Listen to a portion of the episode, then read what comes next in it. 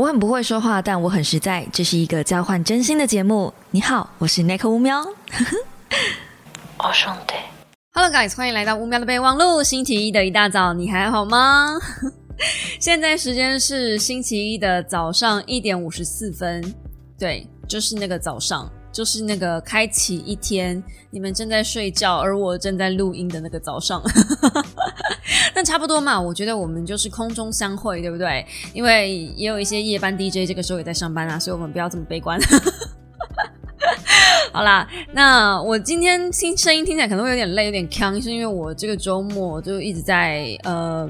算是在拼命吧，嗯，有点在熬夜赶一些东西，这样，因为主要是这一次的说书，这个礼拜的说书啊。账面上我写了六千两百字，六千一百九十多字，但是其实我写到了将近快七千字，就是六千五六多点一点这样子。然后我写完之后，我就觉得这真的是失控，失控，太失控，怎么会这么这么的失控？就呃一直在那边删稿改稿，所以。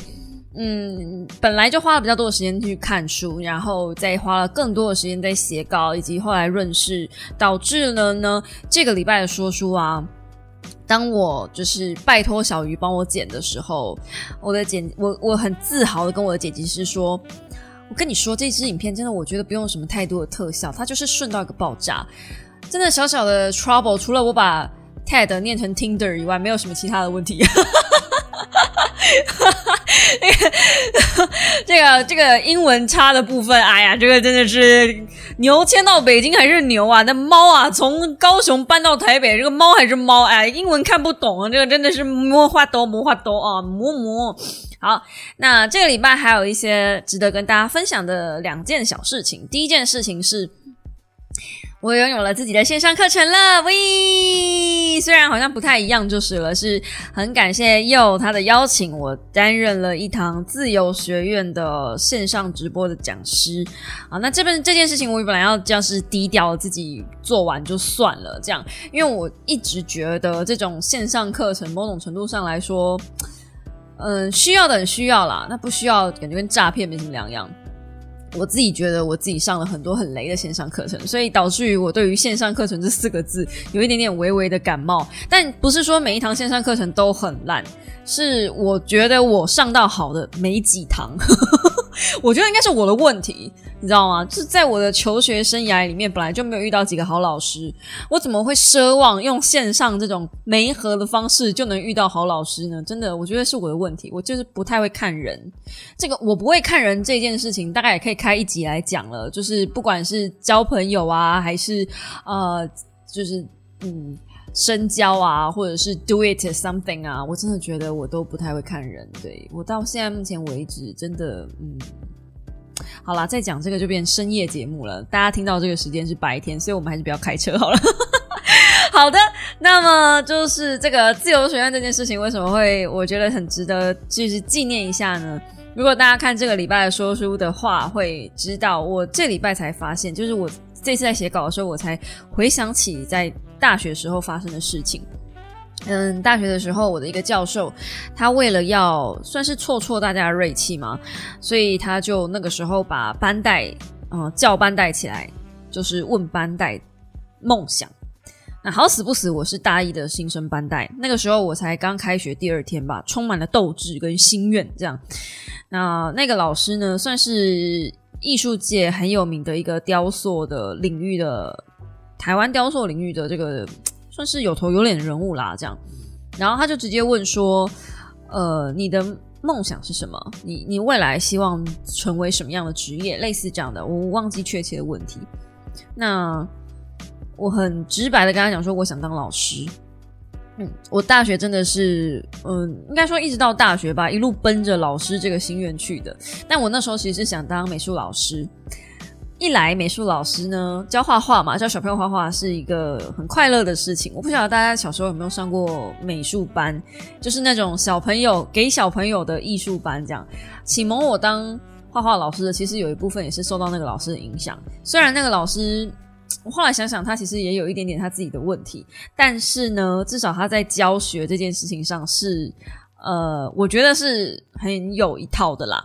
对，那。我其实是想学习他吗？有点像是跟上他的后尘，后尘用这两个字好像怪怪的哦。但反正就是跟上他的步伐，去开一间属于自己的画室，然后教教小朋友啊，可能在画室再养个猫啊，这样子就开开心心的。然后每天就只要准备一些嗯话剧，然后材料啊。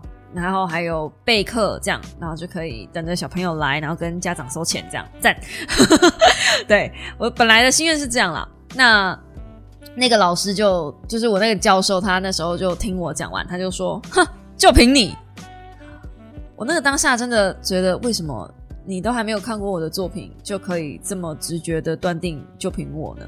那我后来才知道，是因为那个时候我们班啊，我们一年级的班，大家迟到的很严重。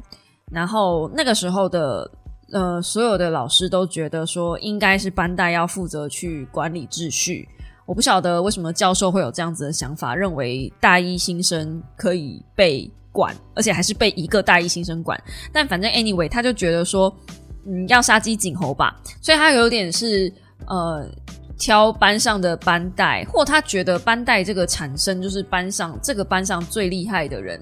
那这个人如果被刁了，其他人可能会有所警惕。但殊不知呢，在我们那个年代，班带就是一个最衰的人，就是最没有人缘，然后可能就是最热心。然后，呃，我我被选上班带的最大的原因，就是因为我会帮女生修电脑，就这样。我我帮大家搞定每一个人的网路，真的，literally，因为我很需要网络，所以我搬进宿舍的第一天，我就把网络搞定了。然后那个时候女生宿舍没有人懂，至少美术系啦，没有人懂 IP 位置是什么玩意儿。然后也没有人知道怎么设定那一张纸上面写的全部都是中文，但我不知道为什么他们就是看不懂，我不知道为什么，真的不知道为什么。有一些女生会，可是她不会想要去帮其他人设定。那我就是很热心，比如说我的室友不会，然后我就帮我室友设定。然后我室友可能去认识了其他室友，然后就跑过来问我说：“哎，他的也不行，你可不可以帮他？”那我一去他的房间之后，我就把他的房间所有的人都搞定了，这样。然后接着就是每个人都来问我。后来我记得我在大学的。三四年，三年，嗯，至少大二到大二，我确定到大二，我都还在当这一票女生的工具人。就他们电脑坏了，不是找男生修，是找我修。我印象非常深刻。那我当上班代唯一理由，就是因为我会帮他们修电脑。好，那反正。我被刁，我就知道，当然觉得被刁的莫名其妙，因为我自己觉得我这个路程就是为了当老师、美术老师这件事情，我其实经历了一点点小小的抗争，我才到美术系工，就是上课的。因为我们家的人其实是很反对，尤其是我妈妈是很反对我念美术系的。为了美术系，我有跟他做一些交换，然后做一些妥协，甚至是嗯一个算是蛮大的赌注吧，对我当时来说，所以我。嗯，不太能理解，我至今仍然不能理解为什么有任何一个教授，你身为一个老师会去做这样的事情。那刚好我今天有看到一些，呃，就是老师做老师，但是一些很糟糕的行为，其实。并不是只是要身为老师之后，他所有的行为都是对的。很多老师对于学生造成的影响，并不会亚于父母对于孩子造成的影响。可是这件事情好像很少人提出来讲。比如说，嗯，我的求，我记得我的幼稚园的时期，我的老师。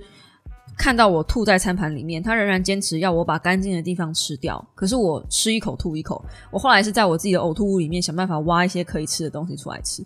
那当初在他的立场，他是觉得说，因为我都吐了，他很怕我饿，所以不论如何，他希望我吃一点东西。但你觉得，嗯，那个当下我都已经吐了，表示我。可能可可可能那盘东西不干净，可能我的肠胃已经有问题。你再叫我把我的呕吐物吃进去，你觉得这是一个正常可正常人会这样反应吗？我是不知道啦。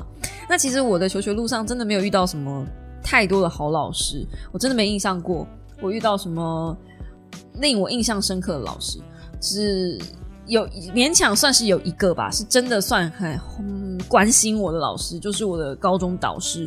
然后除此之外，大概大学还有遇到过一两个还不错的教授，就是感觉得出来那个教授知道我想在我想要做什么，在我的创作上试着愿意理解。很可惜，他们都不是我的指导教授。对，那嗯，反正 anyway，我就放弃了自己的所谓当老师的心愿嘛。而且东海大学的，嗯，那个叫什么教呃师资教，哎，那个叫什么教育学程哦，教育学分，对对对，就是要修一个教育学分这样子的东西，你才有办法去申请当老师的资格。那如果你是大学毕业，然后你去申请这个教育学分呢，你出来只能教国小。哦，如果你要研究所或者是在更高的学历去申请教育学程，你才能去教国中或者高中。也就是说，如果你想要当国中老师或是高中老师，在我们那一年的制度是这样子，就是你要念上去。当然，我不知道现在是不是这样，但我知道过去是这样。那我其实本来就只想教小朋友，我以前就想要教国小的小孩，是不是脑袋头壳坏掉？你知道，在我那个年代。我这样这句话好老哦！天啊，在我的小时候，我大学的时候，小朋友还很可爱的。是我觉得小朋友是从某一个东西出现之后，我不知道确切的断点在哪里，可能是嗯网络世界的出现吗？可能是 YouTube 出现吗？我真的觉得从太小让他们接触网络之后，他们就变成一个个变成恶魔。哎，我。印象中加入这个自媒体的圈子里面，遇到过最恐怖的一件事情，就是小朋友集体霸凌一个人。小朋友对于霸凌这件事情是没有什么感觉的，因为他们会觉得，就是这不就是一件好玩的事，他们并不会理解到这是毁坏一个人的人生，会会到这么样的严重。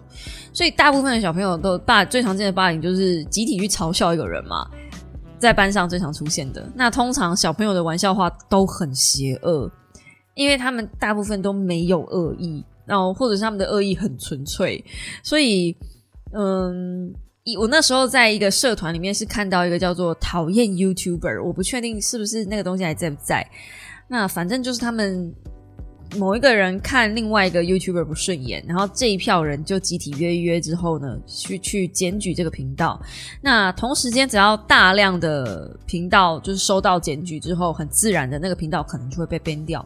好像短时间内一两百个吧，现在没有这个机制了，但以前 YouTube 是有这个机制。那那一群小朋友还真的就让他们成功去扳倒一个游戏实况组。那时候我看到的时候真的是吓歪我，我真的觉得怎么有一个机制会是这么的脆弱，而且怎么会有一群人这么的可恶？就像我也不能理解为什么有人会偷我的账号，游戏账号。那一群盗我游戏账号的小朋友们，对，真的是小朋友们就。国一、国二而已，我印象非常深刻。还有一个是小学小学六年级嘛，然后带着小学四年级的弟弟，这样我非常印象深刻。我那个时候，嗯，庆幸自己不是老师，因为我不需要去面面对这些人。但我回到刚刚的话题，就是我大学的时候，小学生还是。很天真的，不是像现在这个样子的。你们要相信我，曾经真的有一段时期，小朋友是很纯真的，他们是真的到最近才坏掉。反正 anyway，就感谢自由学院的这个一次的线上直播，让我圆了一回当老师的梦。然后我一直很担心自己做不好，嗯。那我也一直不觉得自己有什么东西可以教大家。你们知道，我从来都不是用教学的态度在面对你们，我都是用朋友聊天的方式。所以很多人回馈给我，就是很喜欢听你的 podcast，然后下一句一定会接说，哦好像在听朋友聊聊天这样子。那因为我就是用这样子的方式在面对你们，我没有要来教什么东西呀。我今天就是来讲述一下我悲惨的人生，还有我最近在干了什么事，然后以及呃。还有呢，回答你们大家的问题，用用这种方式来互动，就这样而已啊！我没有用教学，你知道，一一旦你用老师，我今天就是来教你，会有一种我永远都是对的，你永远都是错的。那种感觉我不喜欢那样，因为不可能有一个人是永远都是对的。哪怕我今天现在跟你讲，我现在的感觉跟我怎么去做某件事情，也不见得都是对的。我的生命中做了很多错的事情，多到你们无法想象。我只是有能力跟勇气去面对那些错的事情啊，或者也没有，或者我就是摆烂。但大部分的人都摆烂啊，我不觉得我摆烂会怎么样，但我就是有能力去收拾它吧，应该这么讲。就就算是摆烂，我也用我自己的方式想办法去让我自己过得好一点。就这样，我觉得我的差别跟别人差的地方就差这里，没有别的了，就差这个。那么，呃，自由学院的课上完之后，其实大家的 feedback 还不错。那这一次自由学院的课程呢，因为是有跟他们签约的，所以我也没有办法告诉你们，呃，我没有办法给你们看影片档，对，那是有影片档的。但是我觉得那个跟我平常的直播风格有一点点像，只是再多了一个。PowerPoint 在旁边做辅助，但事实上，整个上课下来的内容跟我平常在做直播没什么两样。我突然就觉得说，那其实我平常在做直播，在做分享，这样子的感觉也像是在上课。某种程度上来说，也许我已经默默完成了自己想当老师的这件事情，而我不自知。了吧？那反正呢，大家的反应 feedback 是很好的，我很开心，甚至真的是有影响到一些人重新去思考阅读这件事情对于他们来说生命的意义是什么。那这个礼拜的说书呢，其实就是有扣着这个直播的主题。那这礼拜的这本说书对于我来说是我的人生必读，我真的觉得这本书很棒。那甚至在看书的过程中，有让我想到一些嗯，自己现在甚至是过去。陷入的一些嗯舒适圈，然后我怎么样去把我自己拆开又重新拼起来，然后回想起过去很多的一些小细节，像是其实我已经忘记那个老师那样子羞辱我了，我我可以理解那是羞辱吧，我应该没有理解错误吧？那反正嗯，我其实对那件事情我认真说我已经过去了。如果同时那个老师现在还站在我面前的话，我不会想要对他怎么样，就是我不会想要对他破口大骂或什么的。但是你。我我至少我在看书的那过程中，我可以很清楚的感受到那个伤痛是还在的，就是它结痂了，然后痂掉了，可是有个疤在那里。我仍然看得到，只是你问我说我痛不痛？我不痛了，就是，但是我还是会质疑自己到底有没有那个能力跟实力去教人。这也是为什么很多的大学来邀请我演讲，很多时候我都会跟大家讲说，哦，我不去大学演讲是因为我一来怕麻烦，二来车费太少等等的。但其实最大的理由是我真的很怕误人子弟，在我心中某个角落，真的就凭你这三个字，还是在我心中回荡了一阵子。所以前阵子清华大学来邀请我去，呃，给他们上课，甚至那个老师已经帮我把课纲都写好了，呃，不是那种上课的上课，就是一一个演讲这样，但只是他的演讲是有分，嗯，上下两次，两大次哦，不是两小时，一次要两个小时的那一种。我直播开台也不过就是一个半，他要我一次讲两个小时，他想说我扛得住，你也不想下面的学生是不是睡成一团了？但反正 anyway，你这样是四个小时，然后偷偷理财三千块而已。对，清华大学，你我啊，你们养出了一大堆的科技新贵，你们真的不考虑一下给讲师费多一点吗？但反正 anyway 啦，就我呃考虑过后，我不是。嫌这个三千块太少。说真的，很多人去清华大学演讲，或去 TED 上面演讲，或者是到哪里去演讲，他们不是为了那个演讲费，他们只是为了在履历上面写那一条而已。但说真的，我他妈真的很不屑。我不是不屑东海大学，我也不是不屑，呃，我也不是我不屑，我不是不屑清大，我也不是不屑。我刚刚是讲东海吗？我是不是满脑子在想东海？我现在真的累了，就是。清大邀请我去演讲，我先重重申一下，是清大邀请我去演讲。那我也不是不屑去清大这个演讲，是因为我真的很害怕，我有什么东西可以教给清大的学生？这一票人成绩比我高分，好不好？他们基本上躺着都比我的智商高，所以我到底有什么东西可以教他们啊？这种。对，就是那个凭什么那三个字还是刻在我脑海里。那我今天其实不要跟你们分享这件事情，只是顺便告诉你们说，这个礼拜的说书会稍微慢一点点，因为我也比较慢一点点给我的剪辑师，他花他应该要花一些时间处理这支影片。我不晓得他花多少时间，但反正他可能要花一些时间。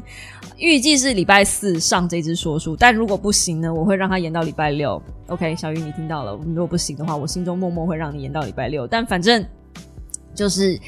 呃，对，就稍微等我一下，因为这个六千字真的不是开玩笑的，从来在我的频道里面没有出现过这个样子字数的讲稿，而且是原汁原味，基本上根本没塞什么梗，你们就知道这多夸张。那个硬的跟块石头一样啊。但我相信你们会很好咀嚼的，因为我有加一些我自己的故事、人生故事在里面。这本书对我来说真的就是自我剖析啦，对，拆开把我把自己摊在阳光底下给你们看了，好不好？脱光啊，脱光，嗯，呃，七十滴啊，谢谢。人生在三十三岁的今天啊，七十滴，从七十五 C 长大到七十滴了，难得。好，那这礼拜我还去做了一件事，应该说说这两个这几这几个月啦，我刚好连着两个月去参加了一个叫剧本杀的东西。其实这个东西我玩很久了，我从很久以前就在玩了。那我很喜欢玩剧本杀，是因为我很喜欢去做逻辑推理或者是整理资料这样子的动作。它就是听一个故事，你会在里面扮演一个角色。那你有可能是凶手，你也有可能是。呃，路人，你有可能是侦探，你有可能是在这个案件中命案现场发生的一个很重要的角色。无论你是什么角色，你就是进去之后，你就是扮演好这个角色。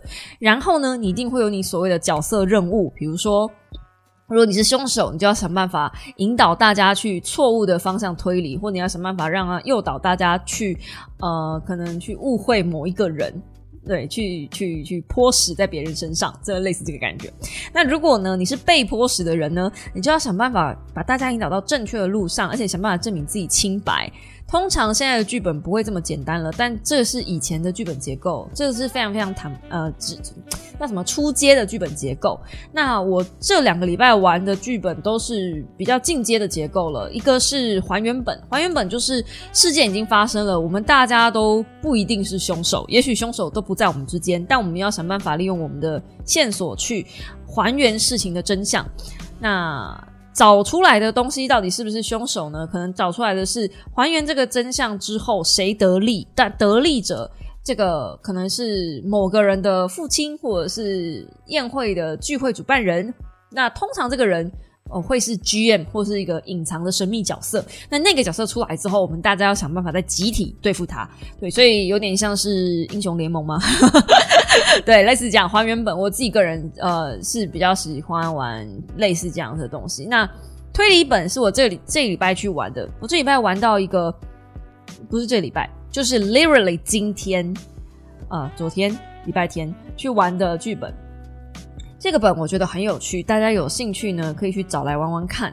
那这个本是一个叫做。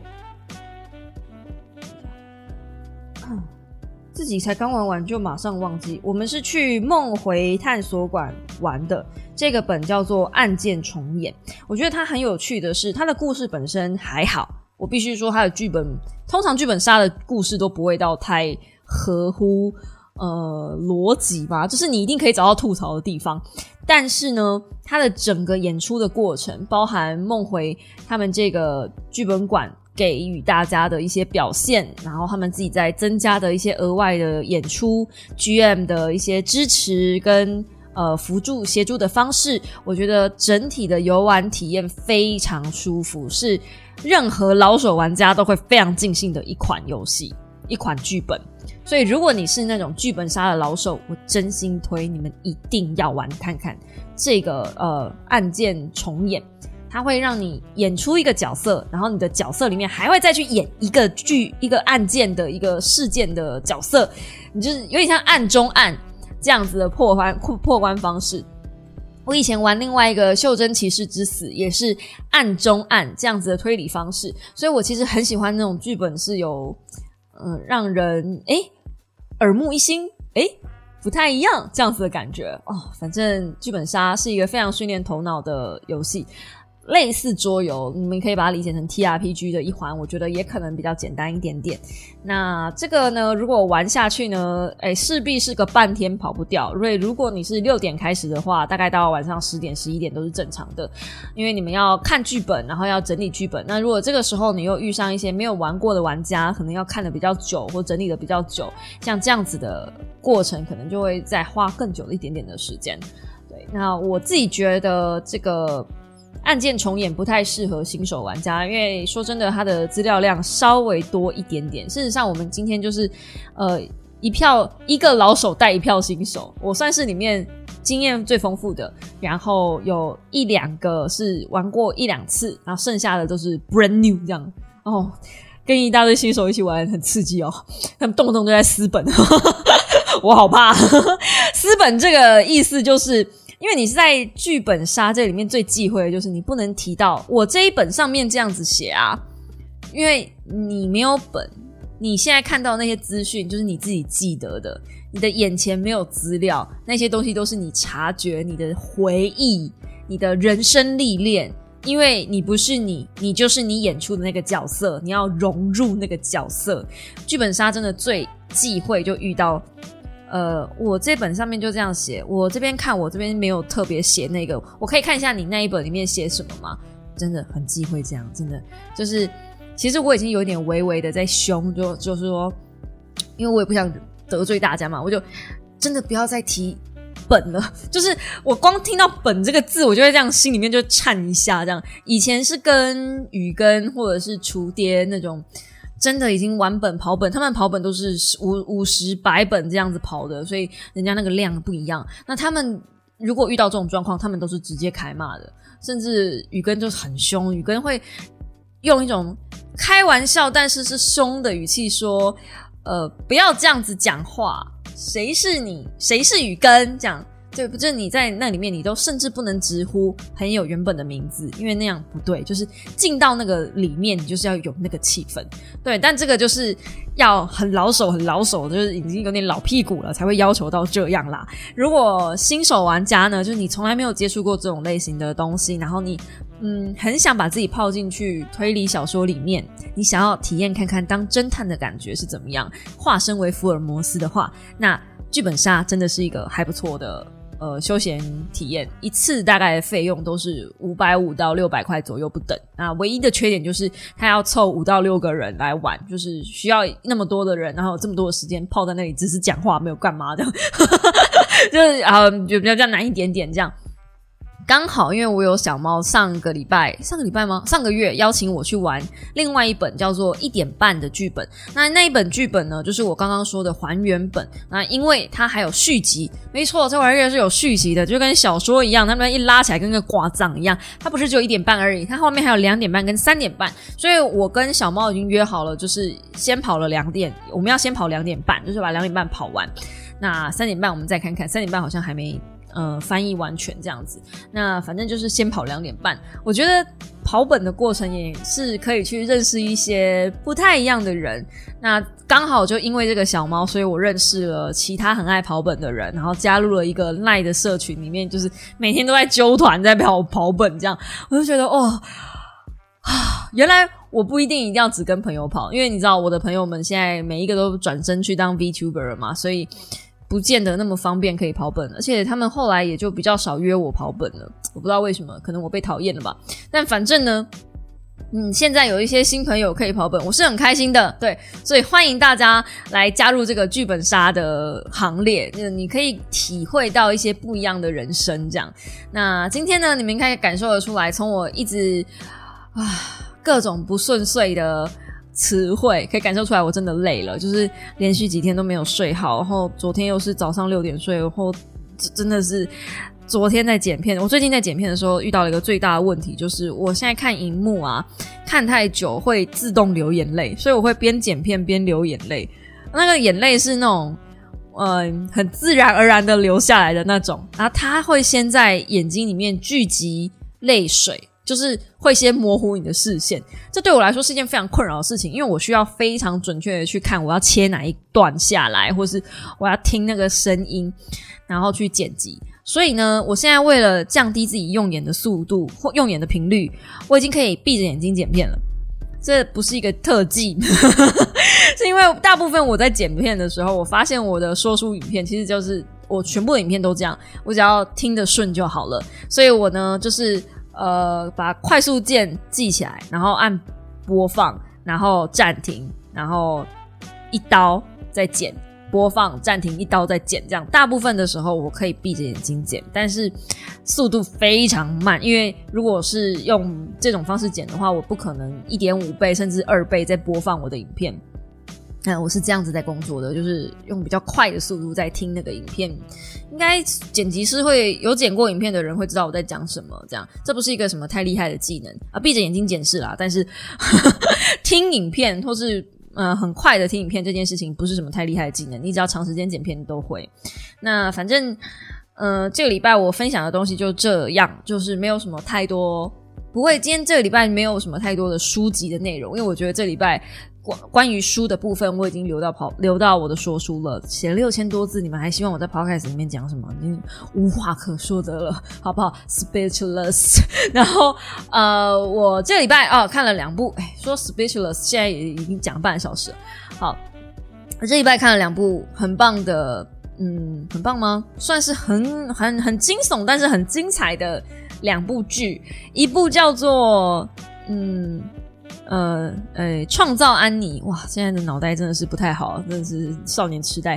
创造安妮，另外一部叫做《恐怖室友》，恐怖室友我正在看，看到第三集，然后创造安妮我已经看完了。也许下礼拜我们有时间可以来聊聊创造安妮。我只是先跟大家预告一下，创造安妮真的很好看，你一定要有一段时间是空下来的，然后才能点开，不然的话，第一集还停得下来。通常到第二集、第三集你就停不下来了，然后看到后面你会很想去配粗框眼镜。我现在真的好想配粗框眼镜，如果有那个什么创造安妮的粗框眼镜的联名款的话，我马上立 立刻 right now 哦！而且那个演员怎么可以这么漂亮啊？好有魅力哟，好喜欢哦！然后又不小心看到那个安妮本人，就安妮本人真的嗯，so so 哎，就是嗯。那个演员长得太漂亮，导致于我对安妮本人有点，就她不是那种那种一眼就让人家就是逮住目光的那种很漂亮的名模型的人物。可是就是因为她长得这样子的普通，我不会说她不漂亮哦，就是她就是她就是你跟我，她就是就是。就是你懂的，就是我以我一直以为能够有能耐去诈骗花旗银行的人，不应该长得跟你跟我一样，他应该至少有个三头六臂吧，头上有自带光圈之类的，不然花旗银行哎，I mean come on，对，但就是如果你们有兴趣的话，可以去看一下，就是创造安妮，我自己个人蛮喜欢的，里面他用到了很多心理学的技巧，就是。呃，怎么样去跟人沟通这件事情？下次我们可以再聊聊。如果我忘了，提醒我好不好？好，那接着我们来回答大家的 IG 提问。哈，遇到不同的女生，都会想要听故事，跟想要变得理解这个人，会不小心变成海王吗？还是一不小心变成姐妹淘呢？呃，我还为了你的问题，我还特别去搜寻一下什么叫做海王。海王原来就是像撒网一样那样子，想要撩妹的渣男，就是各种撩妹的渣男这样子，跟。呃，说中央空调有同样的意思，然后这个是对岸的用语，所以我还去查了一下。好，那遇到不同的女生都会想要听故事跟了解这个人，所以在你的心中是不是认为我如果了解你了，我同理你了，我就想要跟你上床了，或是我想要跟你发生关系了，是这样吗？我不知道你是把爱情看得太廉价，还是把关系看得太高尚，就我不确定你是抬高或是贬低了谁，但反正我觉得。多认识人，了解一个人，跟一个人当朋友，本来就是会有这样子的过程。那如果这个女生在他的心中，至于男生就只有上床或是不上床的选项的话，那无论如何，你你是你自己可以保持距离的，你不一定要成为渣男。那你很害怕成为姐妹淘这样子的状况的话呢？你可以先想好，你到底是想要跟这个人当好朋友而已，还是？想要跟他发生关系，如果你了解了每一个人都是想要跟这些人发生关系的话，那问题就在你身上。那如果你只是纯粹出于善意去想要了解你身边的女孩子，想要关心你身边的女孩子，这是正常的，这是人之常情。就是关心人并没有错，错是错在你后续的动机，所以不要把它搞混了。OK，好的，下一题。你和婆婆的价值观差很多，相处的时候不会很不舒服吗？你是靠阅读理解和让自己心情恢复平复的吗？嗯，其实我靠着阅读试着理解我的一些跟我不相同念头的人，这件事情是失败的。嗯，你不能靠阅读去跟去理解你身边的人，因为书是书，人是人。这是完全两件事情。我后来才发现的。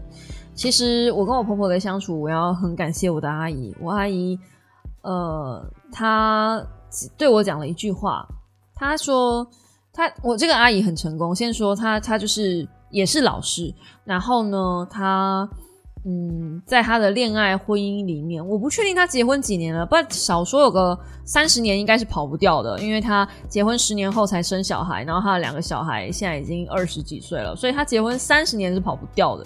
一个结婚三十年的婚姻，嗯，不要说跟老公了，就是跟公婆一定有一套他自己的处理方式。那我一直以为他是那种，嗯，就是婆婆疼，老公爱。然后嫁进好好人家，就是你知道的，手抽抽到 SSR 的那种很幸福的女生。那其实她后来才跟我讲说，她也有她自己的问题，只是她没有把这些人放在心上。然后我就重新想了一下，对，因为我太在乎，所以我才会太难过。可如果今天我不在乎，就像我面对酸民的时候，我不会 care 那些酸民跟我讲什么，因为我知道他们讲的不是真的。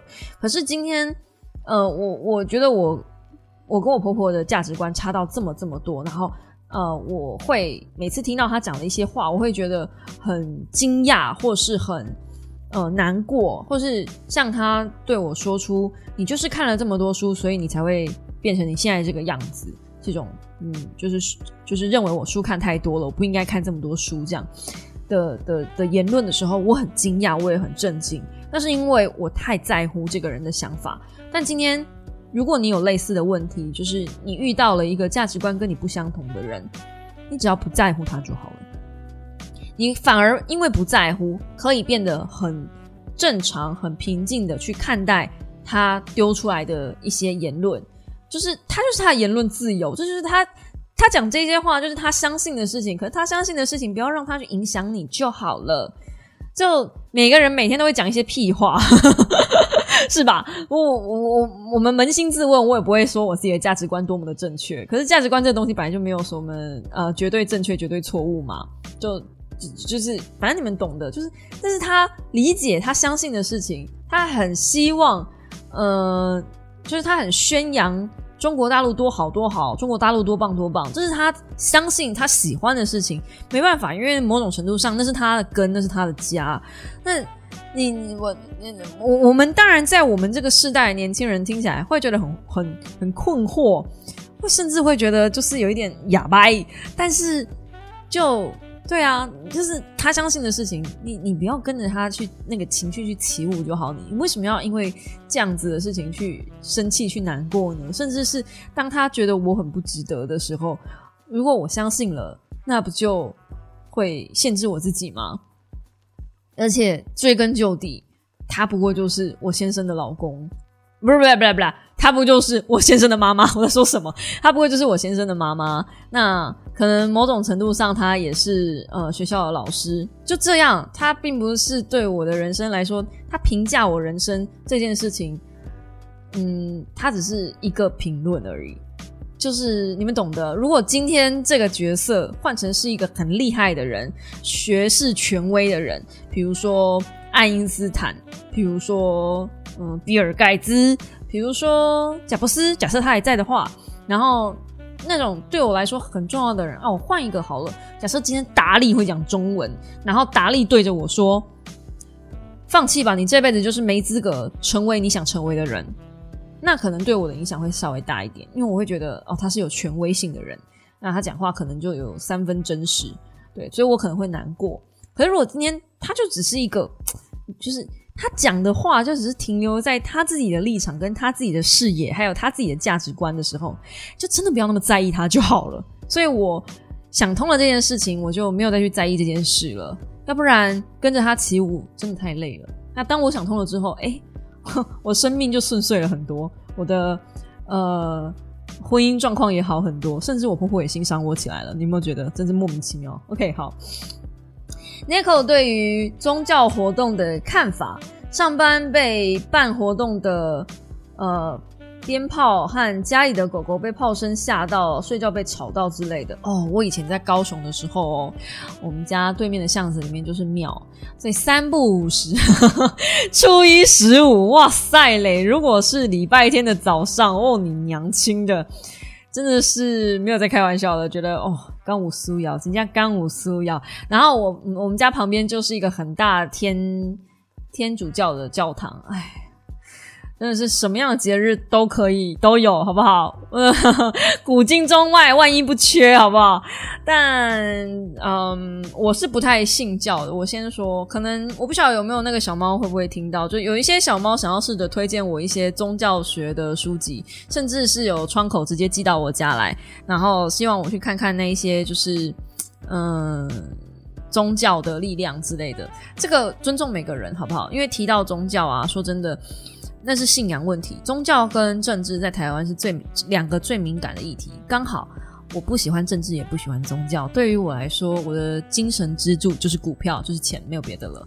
你们看我这个礼拜的说书，等我这礼拜说书出来，你们就知道为什么了。因为我爸也不信这些，我爸也不喜欢看，呃。任何宗教相关的东西，所以对于他来说，这些东西就是浪费资源。我印象中很深的一件事情是，我爸以前跟我讲说，干嘛要烧金纸？那个都是烧活人的钱，因为金纸就是要钱去换嘛。而且烧那么多下去，通膨都不见得。我想那个民府那边的通膨应该很夸张，就是大家都一直用烧，就是几捆几捆在烧，我都不知道那个通膨是多多可怕这样。还要多烧一点先下去存呢，是不是？所以我一直不觉得，我我不觉得宗教活动怎么样。我甚至觉得很多的宗教活动是非常的不环保的。但如果说，尤其是道教啦，就是比如说烧香啊，或者是呃烧金子啊这种行为，但是你不去做这件事情呢，长辈又会觉得不孝。所以。对于我来说，这些东西，即便它会干扰到我的生活，不过就一个瞬间。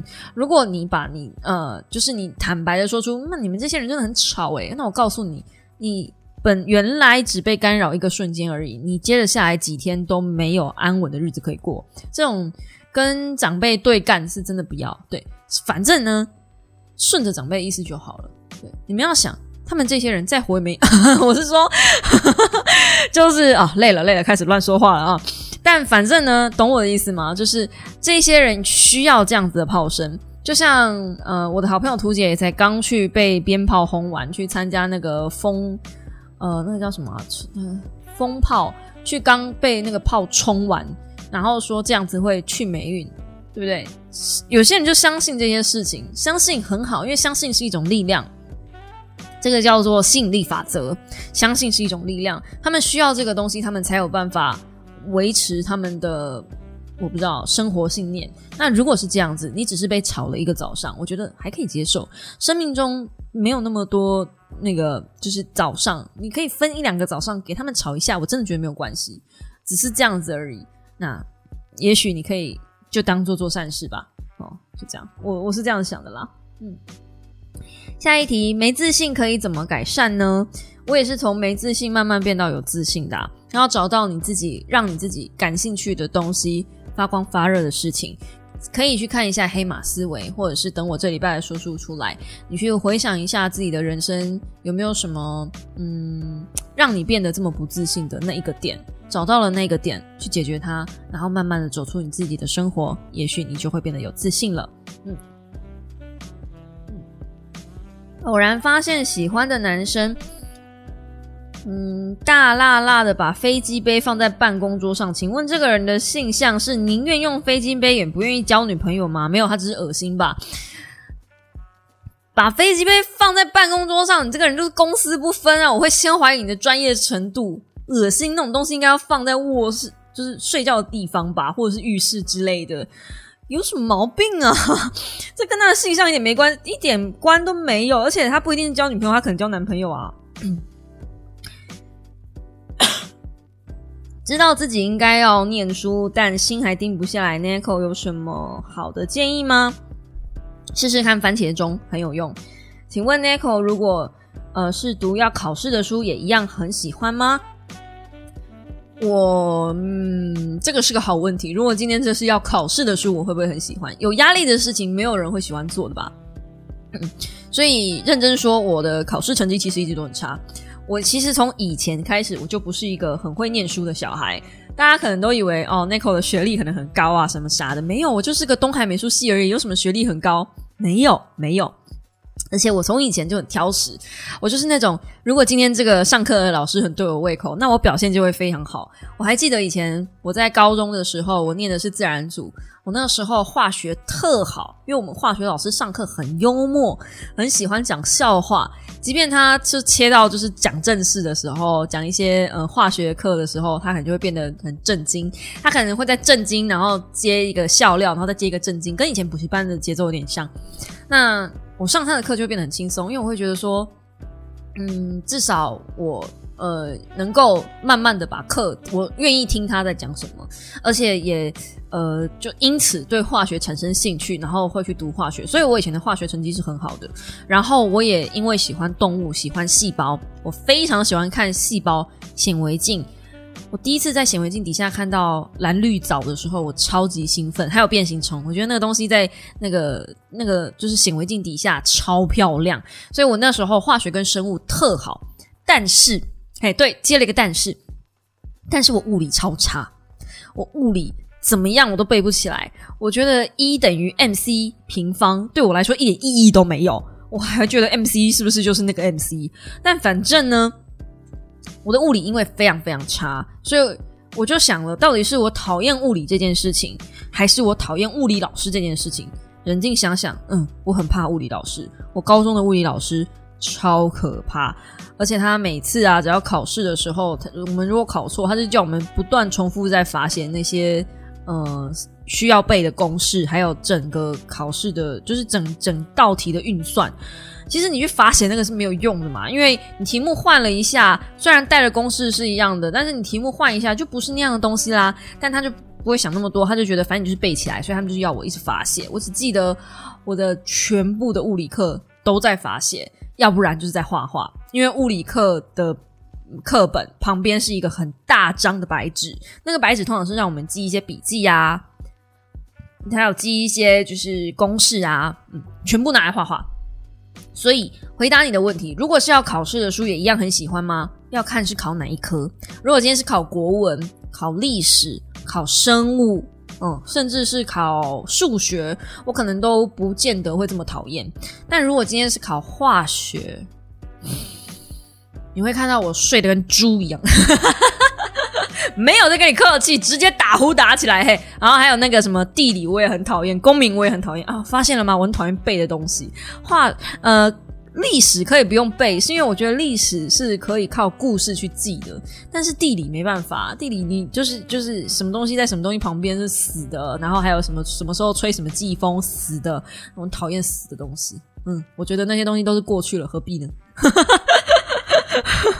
好，大概就是这样子。嗯。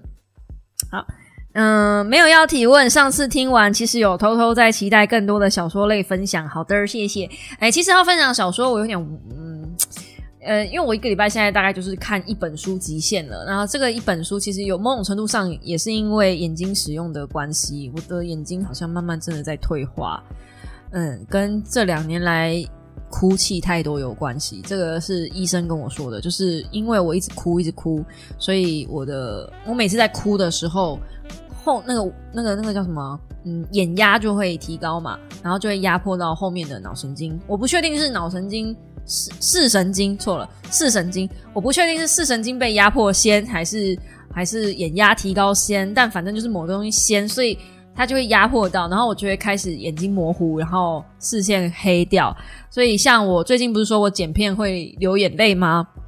眼压太高，那剪片有流眼泪的状态下呢，就是我还持续剪的话，我隔天起来就是眼睛会是雾的。这就是我今天早上发生的状况，就是我张开，可是我视线是雾的，很像是呃两千度的眼镜，然后没戴眼镜这样子。呃，而且你的光线会很混乱，然后。嗯，有的时候严重，可能甚至会看不太到，所以我现在其实是强迫自己尽量用电子纸，然后或者是尽量看实体书啊。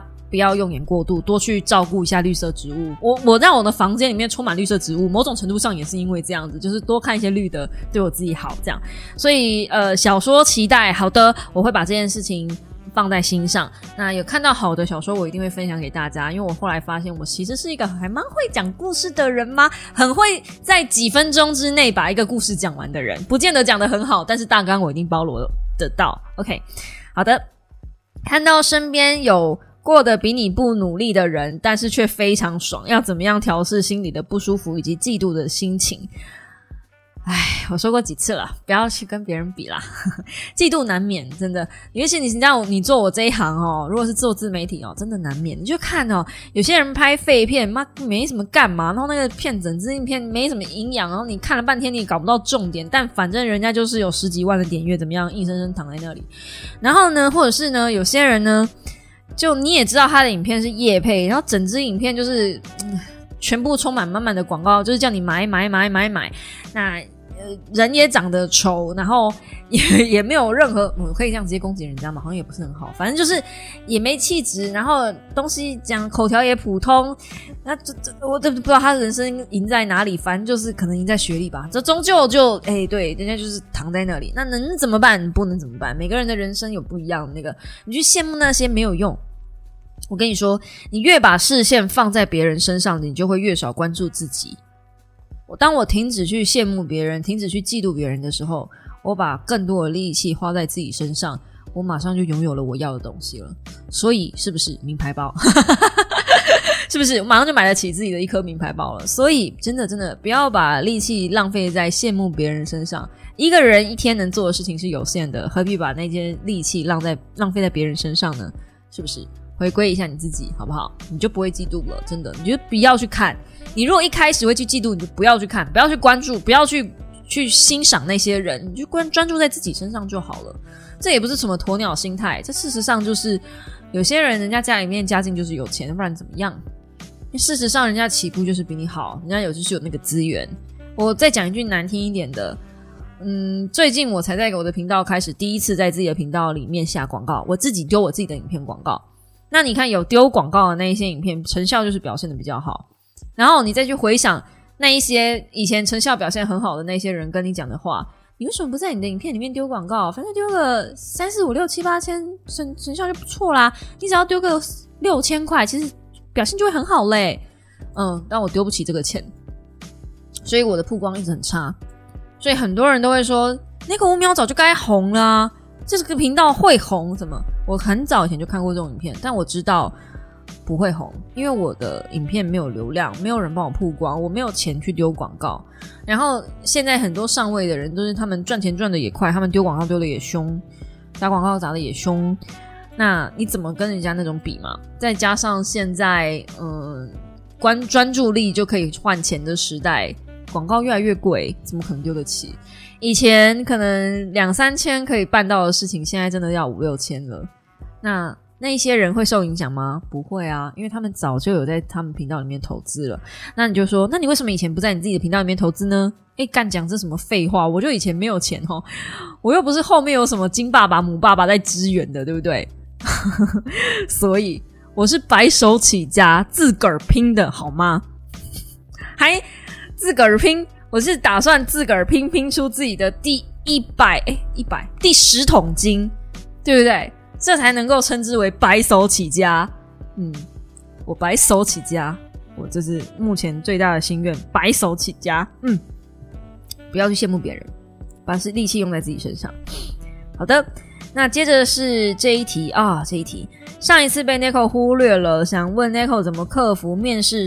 如果面试是一问一答还好，但最害怕就是要求自我介绍这个，在那个环境下真的会不知道讲什么，甚至为了这个不敢轻易换工作，好想克服人生中最害怕的环节。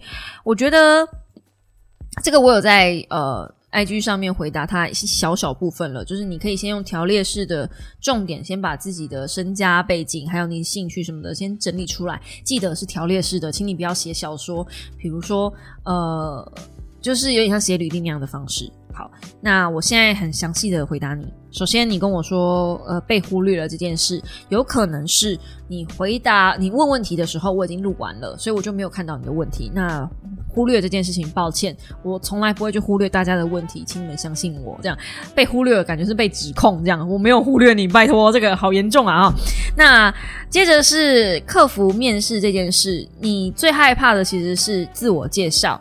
那你想哦，你已经有一个。那个履历表给面试官了，为什么他还希望要你自我介绍？自我介绍这个环节是什么？他真的想要了解你家世背景吗？这面试官太闲是不是？现在又不是在相亲，他不是真的想要了解你的家世背景，他是想要看你这个人的谈吐，还有你整个人呈现出来的风格跟呃，就是那个氛围。我将来有没有办法跟你这个人一起共事？我要评估你这个人的个性是不是能够放在这个团队里面。那面自我面试通常不知道讲什么，害怕会害怕自我面试都是不知道讲什么哦，所以我已经提供给你了，就是你先把你的呃生平大致上的东西条列出来，呃，比如说家里有几个人，千万不要细讲家里有几个人，比如说爸爸妈妈我啊，我们家就我爸爸妈妈跟我这样三个人，简简单单，千万不要细讲。那如果今天是我自我面试，我会怎么说呢？嗯，我会尽量强调自己的优点。是废话嘛？然后呢，我还会把我自己的攻击说出来，比如说：“嗨，你好，我是 Nico 乌喵，呃，我在 YouTube 上面经营已经有三到五个年头了。那主要就是负责出版业界相关的工作啊，喜欢去介绍书籍给大家，立志是想要把阅读这件事情推广给更多人知道，想要降低呃大家对于阅读这件事情的排斥程度哦，类似像这样。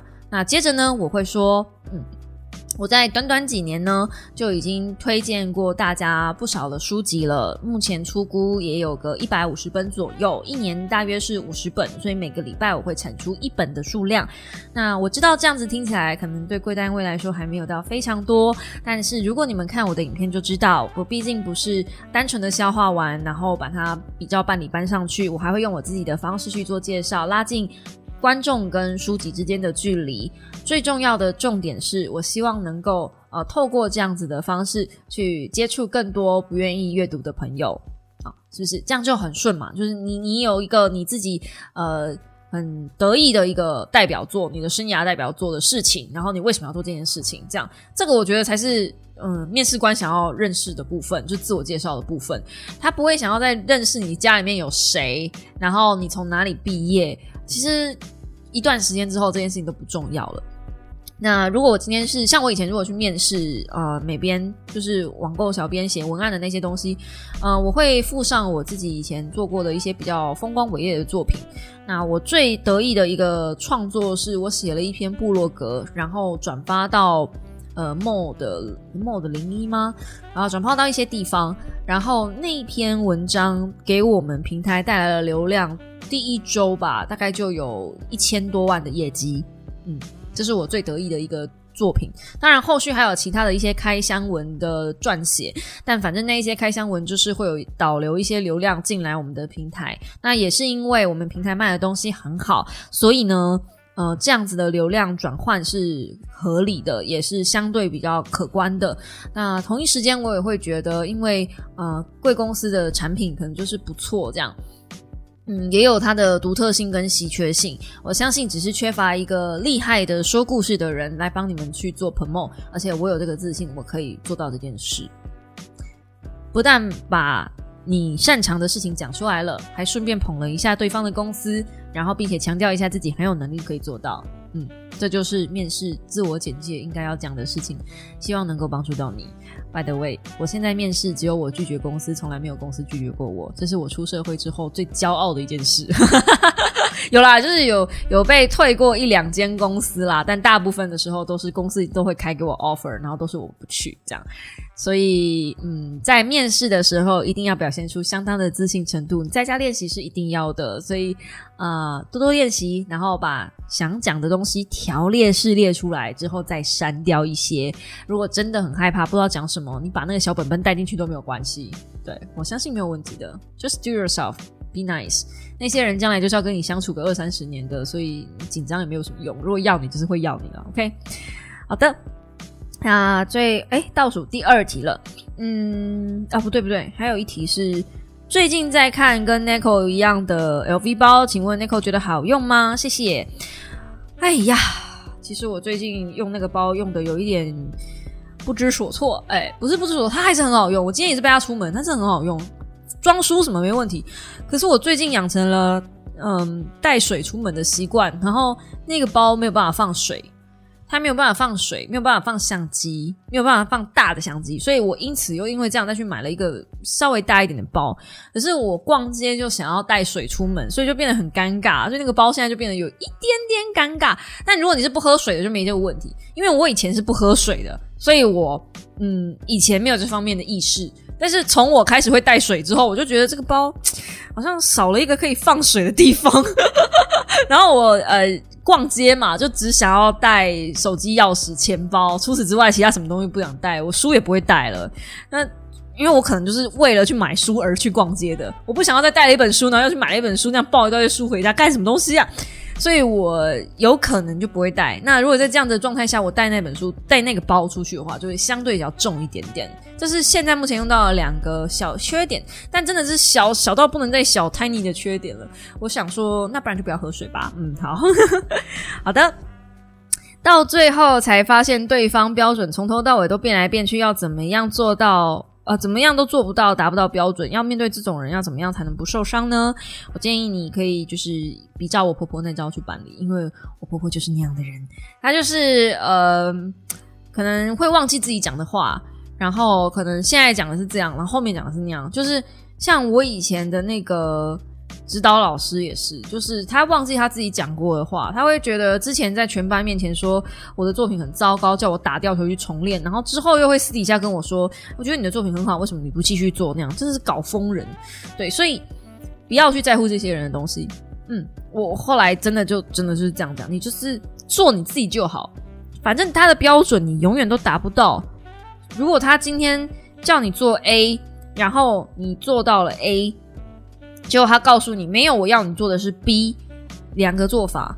如果对方是职场上的人，就是比如说是老板啊、客户啊、同事啊，保留证据、通话记录，如果可以的话，录音，这是最简单的方式。你用他的话打他自己，这是最简单的方式。那如果今天这个人是要相处的人，然后是长辈，同时你不方便录音，不方便撕破脸，不方便让他更小，因为这样他可能会登手机哦。不知道听不听得懂台语，呃，嗯，但是更小灯熊要怎么翻国语？哎，见笑转生气哈，不不方便的话，那，嗯，我觉得这真的啦，就是打个圆场。有些人有时候他并不是真的是要你做到某些标准，他刁你只是为了要展现他自己有能耐，有病吗？对，这就是。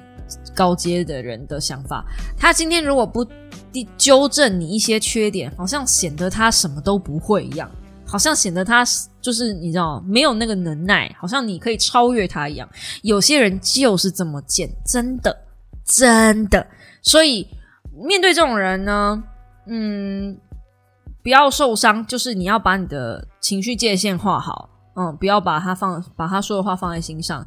他叫你改就改啊，就笑一笑啊。然后你可能会说：“哎，对呀，你说的是呢，哇，好厉害！我怎么没有想到？哎，学习了，学习了。哎，说到这个，可以讲一个小技巧跟大家分享一下。我在厨房的时候啊，常被我婆婆刁，这个刁那个刁，哈，什么都做不好。有一次啊，我想到了一招。我那一天呢，就是尽量学，尽量问，然后一直。他做每个步骤，我都是拍照，然后问看清楚数量，看清楚那个分量。接着呢，我就抱着我的笔电回到房间。那一天刚好 D A 也在开台，好像就是上上礼拜天的样子。D A 在开台，我在后面用笔电噼里啪啦一直在打。我在打什么呢？我在打刚刚在厨房里面我婆婆煮的那一道菜的料理，我把它写成食谱。步骤一、步骤二，材料是什么？全部都写下来。然后呢，我把那个笔电抱出去给他看，很恭敬的问他：“刚刚的步骤是这样吗？然后分量是这样吗？可不可以请你帮我看一下，我有没有哪里写错？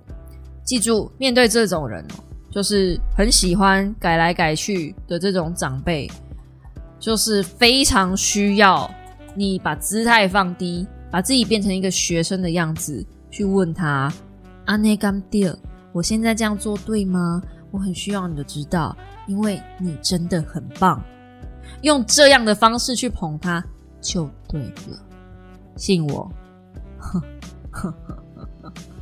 我觉得啊，媳妇的那个养成学，我都可以快写一本书了。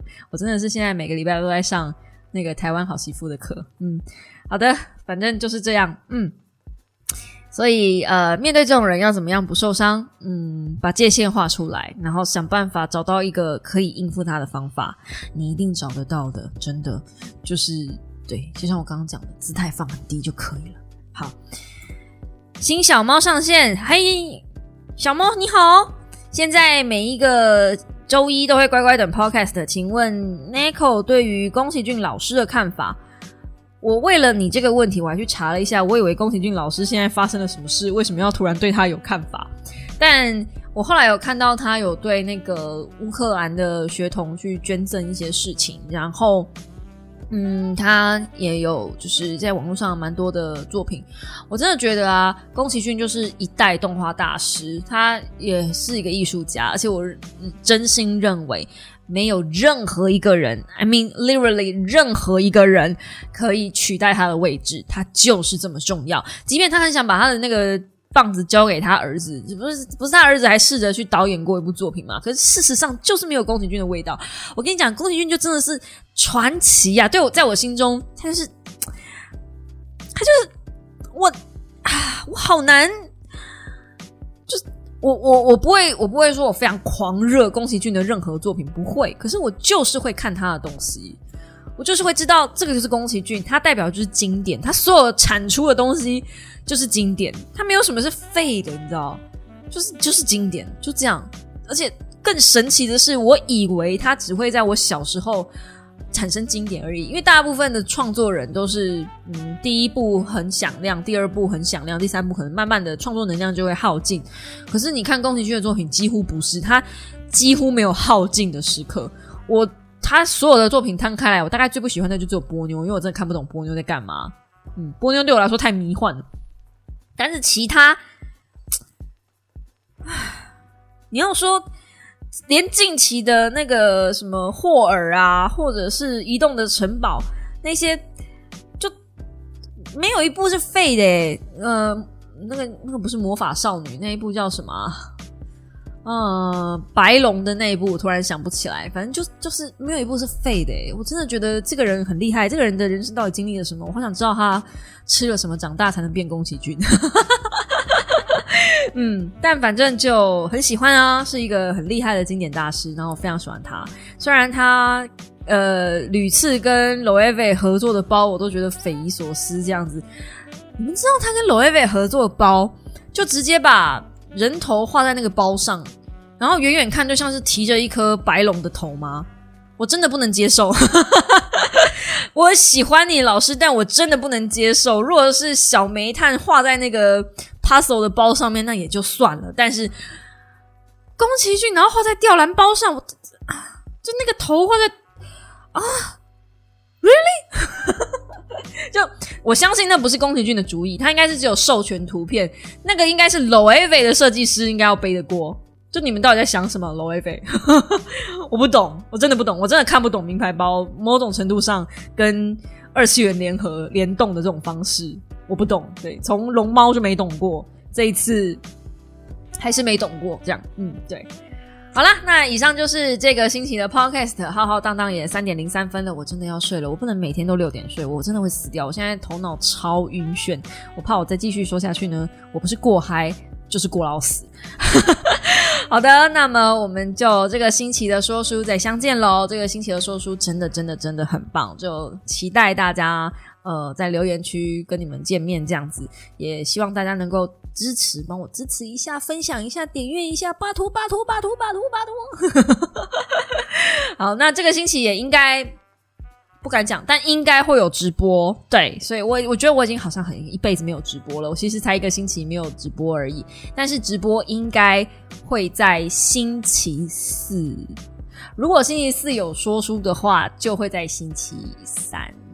我不知道啦，但反正关注一下 DC。我对我这个星期，我这礼拜我无论如何我都要开直播。我真的好久好久没有跟大家聊聊天了，我一定要跟大家聊聊天。